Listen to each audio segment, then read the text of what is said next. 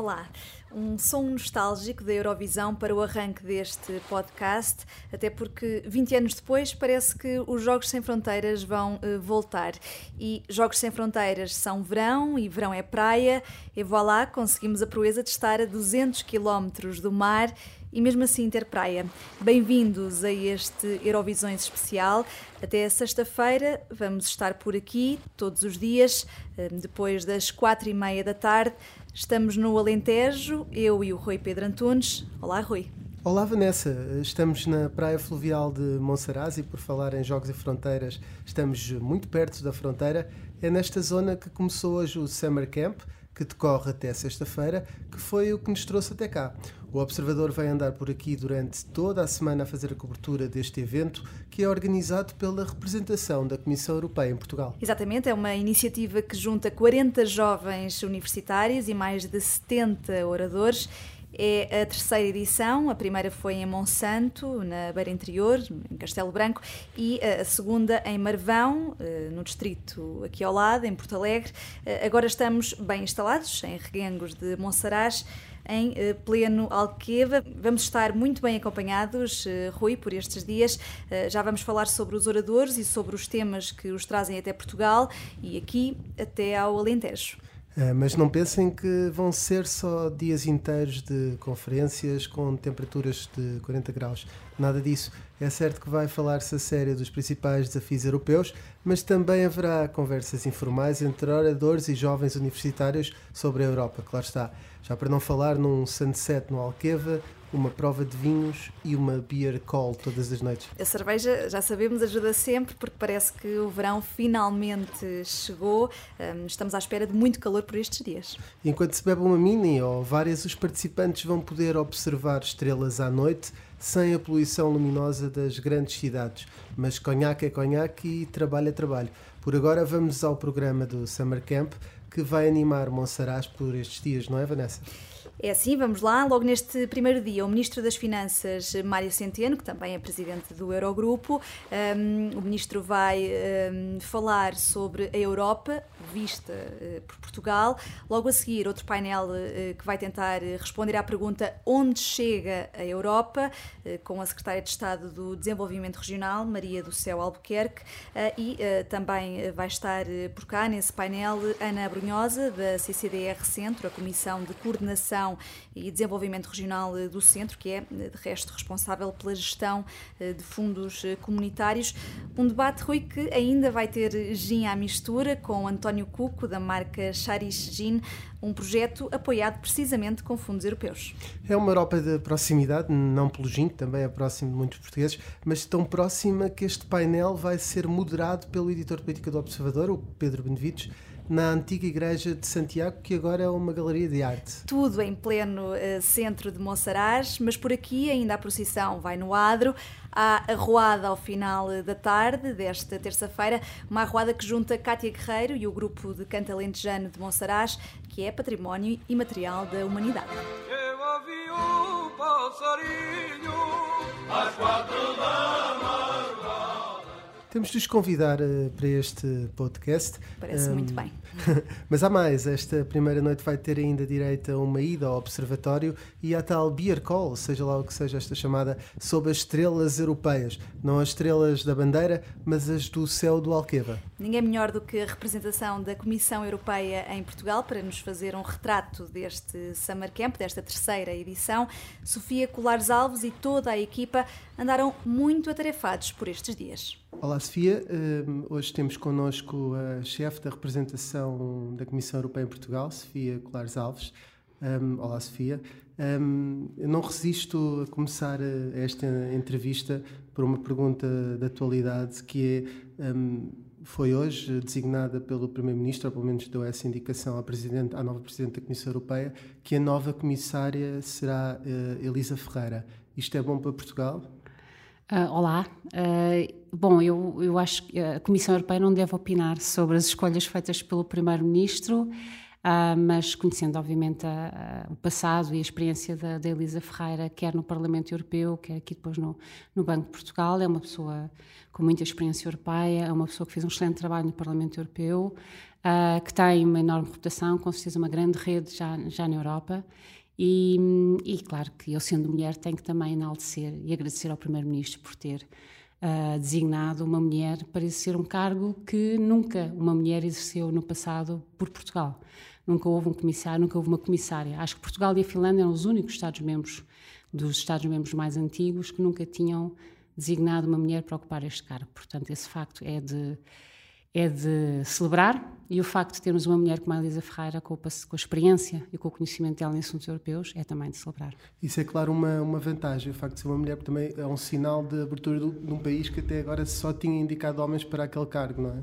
Eu acho, eu acho que sim, não é? Eu acho que desde, desde o mandato passado, desde o mandato do Comissário Juncker, que está a tentar ter uma, uma comissão paritária igualitária, acho que vários candidatos a presidentes da Comissão Europeia puseram isso na agenda como um objetivo e, e fico muito contente que a presidente designada tenha, tenha, tenha tido esse, esse fito e esse objetivo também e que possamos, um, pela primeira vez e, de, e já no século XXI, bastante avançados, ter uma Comissão Europeia mais paritária com mais mulheres no colégio.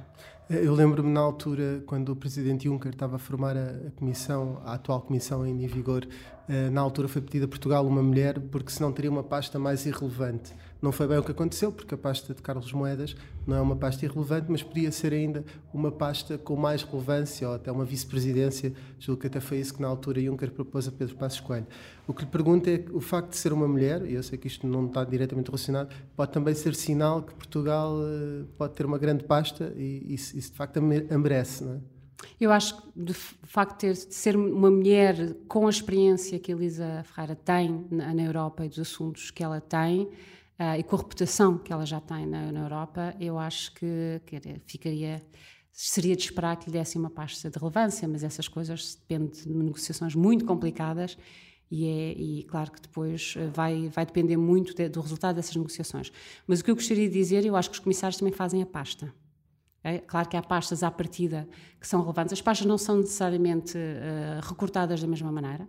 Há, há, pastas que há assuntos que se vão unindo e desunindo em função do, dos presidentes e da visão que eles têm para o trabalho da comissão, mas os comissários fazem a pasta. E eu gostaria de destacar o trabalho que o Carlos Moedas fez na, na pesquisa e na, na, ciência, na, ciência, e na inovação, que não era não é de todo uma pasta, é uma pasta onde se gera muitíssimo, muito dinheiro, uma grande parte do orçamento mas era uma pasta de facto com, com, pouca visibilidade. E o Carlos Moedas esteve, fez dessa pasta uma pasta com enorme visibilidade por toda a Europa e, e pô-lo na, na, estratégia do futuro da Europa. Muito bem, passando agora eh, para o Summer Camp, que não sei se se irá manter eh, com mudando a Presidente de Comissão e o Comissário, se há a garantia que no próximo ano temos também edição. Uh, há garantia porque, porque isto é um projeto da representação da Comissão em Portugal que tem, que tem tido um imenso apoio da, da Comissão em Bruxelas, aliás, que tem tido, temos, temos tido vários colegas noutros Estados-membros e outras representações que querem replicar o modelo. Nós é que não divulgamos a fórmula que é secreta. Mas, aliás, temos, temos colegas que vieram no ano passado, vem, vem a sua colega sueca também este ano vai participar, porque querem, gostariam também de, de replicar um modelo. Portanto, é um modelo com muito sucesso. Uh, todos acham um modelo, porque isto de falar-se, debater-se a Europa fora dos círculos políticos e fora dos círculos académicos é pouco usual. E, e, é um esforço que nós, em termos de comunicação, Comissão Europeia em geral, em toda a Europa, temos andado a fazer. É tentar ir para os festivais jovens, é tentar ir para as feiras onde os jovens estão, onde os jovens empreendedores estão e, e pronto, no fundo não é tentar trazer as pessoas a nós, é ir onde as pessoas estão. Isto é um formato ligeiramente diferente, mas a ideia é exatamente essa, desde o início, era bater a Europa num quadro muito informal. É esse equilíbrio que, que eu, eu, vos pergunto, porque na verdade conseguem ter pessoas que podiam estar em Davos, no Fórum de Davos, mas ao, menos, ao, ao mesmo tempo os, os eventos são organizados quase como se fosse um unicórnio ou uma startup altamente moderna e, e, e, nesse aspecto, como é que é esse equilíbrio? É propositado, certamente, não é? Trazer essas pessoas para um, para um contexto completamente diferente das salas fechadas das universidades, não é? Ou do, de, é, é, isso, no fundo, que tentam fazer. Eu, eu acho que os estudantes que participam, acho que, imagino que o grande incentivo que eles têm, aquilo que os atrai, é também o facto de termos um programa com oradores fantásticos, não é? Não é todos os dias que se tem, que se almoça ou que se janta ou se toma um café ou se tem a possibilidade de contactar diretamente, falar diretamente com comissários, com ministros, com secretários de Estado, com pessoas que ocupam altos cargos nas, nas organizações internacionais, com, enfim, acho que é um bocadinho, é um bocadinho pelo programa e, e, pelo facto de ser num sítio diferente, num sítio bonito, num sítio mais remoto, no pico do verão, quase. E, e os, os, oradores, olha, eu ainda me pergunto hoje em dia para quem que eles vêm.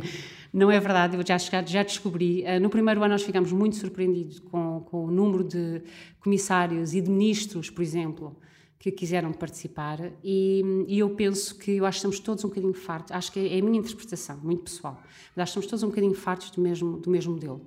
Estamos todos muito fartos, mesmo estes, mesmo os ministros, eh, em falar e debitar discursos em conferências, em workshops, em que não há grande interatividade, não há grande interação e debate. E este formato permite isso. E tanto que, por exemplo, o ministro Tiago Brandão, da Educação, veio o primeiro ano e, e agora não o conseguimos tirar de cá. Ele quer vir todos os anos e, com, e agradeço muito. Claro. Eu quero fazer um agradecimento, se me permite, a, a, todos os oradores, sejam, sejam eles ministros ou comissários ou, ou pessoas que não exerçam cargos tão importantes, mas a todos eles por terem tirado uh, parte do seu tempo. Muitos deles de férias, estão cá de férias e aproveitamos que estavam cá de férias. Cá não em Maceraz necessariamente, mas por exemplo em Portugal, estou a falar por exemplo do embaixador João Valde Almeida e outros, uh, e tirar parte das suas férias para vir cá a, a. Eu acho que um, isto tem, o Summer Camp tem uma energia, uh, gera uma energia muito especial e eu acho que as pessoas que já participaram nas outras edições perceberam isso e, e isto vai se contagiando. Isto é ingrato perguntar, mas vou perguntar na mesma que é, se, se, há algum ponto alto que consiga destacar ou algum momento que consiga destacar. De, assim, olhando para o programa, não. Se me disser hoje, hoje o debate sobre a inovação e ciência que se vai fazer no observatório, claro que por si tem tem tem algo diferente, não é? Quer pelo tema que falar com, com o Messias ou com outras pessoas que têm a mão na, que é um astrónomo e, portanto, e, e, trabalharam para tirar aquela fotografia do buraco negro e que é um jovem. Uh, e, e, portanto, falar sobre temas um bocadinho diferentes num, num sítio tão que tenho a certeza que eu ainda não vi, mas que é muito bonito, é, será com certeza um ponto alto. Claro que ter uma pessoa como Mário Centeno, ou Carlos Moedas, ou Julian King, ou outros ministros, claro que são pessoas que nós sabemos que à partida são excelentes oradores, que vão fazer com certeza um debate muitíssimo interessante. Até porque nós vamos puxar por eles, no sentido de não nos darem o debate ou o discurso institucional, mas darem-nos uh, mais as suas percepções e as suas opiniões pessoais os highlights vai ter que me perguntar depois no fim. Sim. Isto, isto, isto, é uma, isto, isto, é completamente o programa é este, acho que tem muito, tem muito para dar, mas vão ser, vão ser os estudantes e os participantes que vão definir os momentos altos e os grandes debates, porque vai ser a interação deles que depois vai definir isso. Consegue explicar mais ou menos o que é a Beer Call? Onde tentámos quando. É, é, no fundo, um momento de descontração uh, em que, depois de um dia muito intenso, começa muitas vezes às 8 e às 8 e meia da manhã, e, e, depois do jantar, em que nos juntamos todos para fazer, para descontrair, para, para tomar um copo, sobre, não sei se é, vai ser uh, ao luar, com certeza, sob as estrelas. Uh, num terraço aí simpático em Monserrat com esta vista absolutamente extraordinária e vamos todos fazer networking, porque durante o dia nós somos, nós somos muitos, nós somos, não sei, mesmo com a organização, Estamos cerca de 130. Não estarão todos 130 em Monsaraz ao mesmo tempo, mas precisamos de um momento também de descontração e de, olá, como é que te chamas? Ah, eu vi que tu trabalhavas aqui, eu venho desta universidade, olha, também sou daquela. Eu reparei que, por acaso, a seleção de alunos não é paritária, porque há 24 mulheres e apenas 16 homens. Pois, mas se calhar as candidatas, é, as candidatas, mas olha, estamos a, estamos a, o mundo está a virar, ao, o que é que eu quero que lhe diga? Está a virar ao contrário. É woman power. Com certeza Quando... que tínhamos dois terços de candidatas femininas e um terço de candidatos masculinos. Portanto, a seleção reflete um bocadinho a proporção de, de rapazes e raparigas que tínhamos como candidatos, portanto, como universo que se candidatou. Não, foi, não foi de propósito. Não é por ser mulher que favorecemos as mulheres, não. eu sei, certamente. Ajudamos, ajudamos, mas nós favorecemos. Um, tem sido, eu julgo que a primeira edição uh, foi no Distrito de Castelo Branco, depois tem sido uh, no Alentejo. Há outras regiões do país também um, igualmente esquecidas ou mais para o interior. Vão continuar por esta zona? Já pensaram nisso? Isto acaba por ser, não, não, não, ou seja, isto acaba, isto é um bocadinho também como as, as, as, personalidades que estão no programa, não é? Nós lançamos a call, nós lançamos a proposta e depois vemos quem é que agarra nela, nem todos agarram.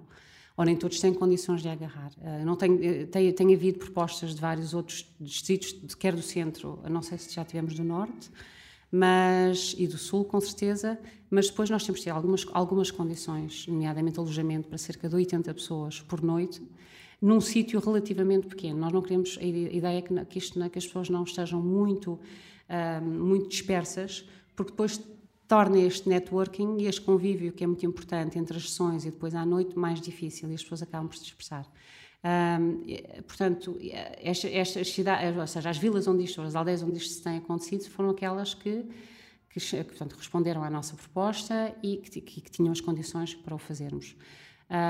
Eu tenho consciência que temos que diversificar, não é? Nomeadamente, uh, temos que diversificar, uh, porque estamos a ficar aqui muito concentrados uh, na raia e, e no, no centro-sul. Mas, mas isso é um desafio que fazemos depois às outras, às outras autarquias e às outras aldeias, mas nós, à partida, dizemos quais são as condições, temos de ter um mínimo de condições logísticas para o fazer. Muito obrigado, Sofia. E amanhã temos dia cheio, Rui. Sim, vamos falar de migrações e populismos, segurança e alterações climáticas. Logo pela manhã, Pedro Calado, do Alto Comissariado para as Migrações, é o orador de um painel que tem como tema We, the People, nós, as pessoas, isto numa altura em que a Europa ainda não conseguiu criar soluções para acolher os refugiados e resolver os problemas. Basta pensarmos nos exemplos recentes do Open Arms e do Ocean Viking, eh, que ficaram uma série de dias em alto mar à espera de autorização para atracar. Eh, estas embarcações tinham dezenas e dezenas de refugiados a viver em condições muito difíceis. É de prever que os jovens universitários vão questionar o alto comissário sobre esses exemplos e sobre o resgate de migrantes que ocorre todos os dias. E vamos ter outros temas igualmente quentes, como é o caso dos populismos. Será que a Europa é capaz de os vencer? Um dos oradores é este. Daniel Oliveira, o que não faz chorar. Daniel Oliveira, o autor do podcast Perguntar Não Ofende e antigo assessor do Bloco de Esquerda. Fácil, uh, temos de dificultar estas adivinhas. Bom, esse painel conta também com Bernardo Ivo Cruz, do The London Brexit Monthly Digest, é assim mesmo. Amanhã, antes do almoço, o Summer Camp vai ainda discutir o que é ser europeu com a Secretária de Estado dos Assuntos Europeus, Ana Paula Zacarias, Mónica Ferro, do Fundo das Nações Unidas para a População e ainda, vê lá se adivinhas agora, Vanessa. Como sabem, eu tenho uma ligação muito especial uh, ao Paulo Portas. É porventura a minha maior uh, inspiração. É fácil porque ouvi o Vichy Soase aqui na rádio com ele e foi nesse programa que disse precisamente essas palavras. Estamos a falar de Pedro Mota Soares. Continuas a marcar pontos, estou a ver. Ainda só chegámos à hora de almoço, vamos então digerir o que é ser europeu e depois, Rui. Ainda vamos falar de inovação e de segurança com o Comissário Europeu Julian King e ainda não resisto outra vez à adivinha, Vanessa. Há um investimento grande que está a ser feito por parte da União Europeia neste processo de certificação, neste processo de validação dos peritos nacionais ah, e eu penso que Portugal tem estado muito ativo, esteve sempre muito ativo, não só naquilo que foi a criação do Mecanismo Europeu de Proteção Civil, mas depois também naquilo que é, ah, digamos, que a resposta que temos dado aos consecutivos apelos que são feitos de cada vez que existe ah, uma emergência. É uma voz que ficou na memória de todos, sobre sobretudo depois dos incêndios de Pedrógão Grande, eh, Patrícia Gaspar, da Autoridade Nacional de Proteção Civil. E depois ainda vamos eh, dar um pulinho aqui à Praia Fluvial, não é, Rui? Sim, afinal estamos a falar de Summer Camp, uma conferência em formato XL que tem uma série de momentos de descontração. E apesar de irmos à praia, também vamos falar de coisas sérias no painel Planeta A, que pelo nome é fácil de prever que vai falar de sustentabilidade, plástico nos oceanos, enfim, sobre uma série de problemas que o mundo enfrenta e que precisam de ações urgentes. É um painel que conta com o eurodeputado Francisco Guerreiro do PAN. E depois disso vamos ter um passeio de barco aqui pela Praia Fluvial, eh, jantar também aqui na praia, eh, come-se muito bem nesta zona do Alentejo e ainda Histórias para não adormecer, eh, com Paulo Sand, é isto mesmo que está escrito no programa na fonte Comic Sans. Sim, ela ainda existe e foi escolhida pela representação da Comissão Europeia. E Paulo Sand foi cabeça de lista pelo Aliança às Europeias e, entretanto, retomou a atividade de assessor político do Presidente da República. Histórias para não adormecer, porque o dia não vai terminar sem a Beer Call. Os jornalistas são neutros ou imparciais, ou assim se dizem, mas acho que já mencionámos este ponto da cerveja três vezes, talvez, ao longo deste programa. É uma coincidência, por certo. Talvez. Até sexta-feira vamos dando aqui uh, conta da agenda de todos os dias, uh, mas fica já aqui um cheirinho. Será esta uh, uma Europa para os jovens ou não? até vamos ter direito a um roast sobre a União Europeia. Vamos contando tudo por aqui para a despedida deste primeiro podcast Eurovisões especial Summer Camp, já que escolhemos a praia fluvial de Monsaraz para este arranque. Eh, vamos conhecer eh, uma história. É a história de Pedro Pinheiro, um jovem estudante de Geografia e Ordenamento do Território, que é nadador salvador na Praia Fluvial de Monsaraz. Como é que é isto, Vanessa, de ser nadador salvador alentejano e a 200 km do mar? Há uma vantagem clara de vigiar uma praia longe da costa. É ligeiramente interessante, lá está, não temos uh, as ocasionalidades dos nem de, dos agueiros, nem das correntes de retorno, mas pronto, temos um, um bocadinho de, de, evidências no que toca a feridas e cortes e pequenos percalços acerca das pedras do, do, do rio. Pedro Pinheiro estuda na capital, mas os verões são da terra não à beira-mar, mas à beira-rio.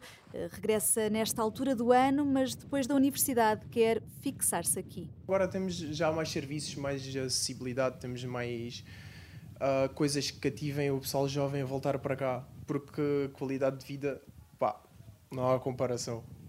Comparar o Alentejo com Lisboa, eu, por exemplo, estudo em Lisboa, há 5 anos estudo em Lisboa, gosto muito de Lisboa, mas pá, gosto muito das minhas açordinhas de alho, gosto muito de ir à pesca o fim de semana, gosto muito da paz e sossego que o Alentejo traz. Apesar das queixas de centralismo, este jovem estudante de Geografia vê um Alentejo menos isolado, turistas de dentro e de fora, muitos franceses, noruegueses, ingleses, mas este ainda não é o Alentejo que quer mostrar ao mundo.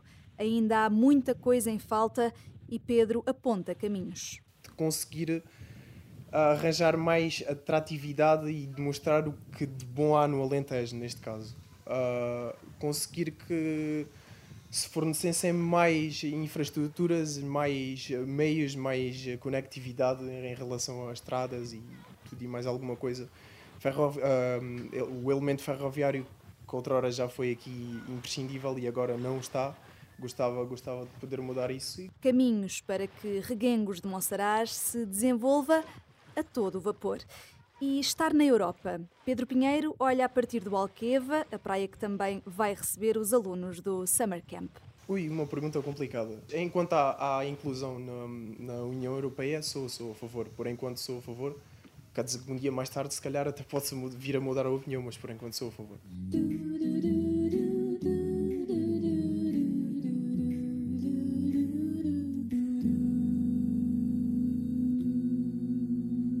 Vanessa, uma coisa engraçada nesta história do Pedro Pinheiro é que quando lhe falaste da Europa, ele pensou noutra ou noutro Europa. Sim, é que o bar Europa, no Cais do Sodré, em Lisboa, vai organizar um sunset precisamente na praia fluvial eh, de Monsaraz nos próximos dias. O mesmo bar Europa que já foi conhecido pelos afters, este foi o nosso e amanhã estamos de volta.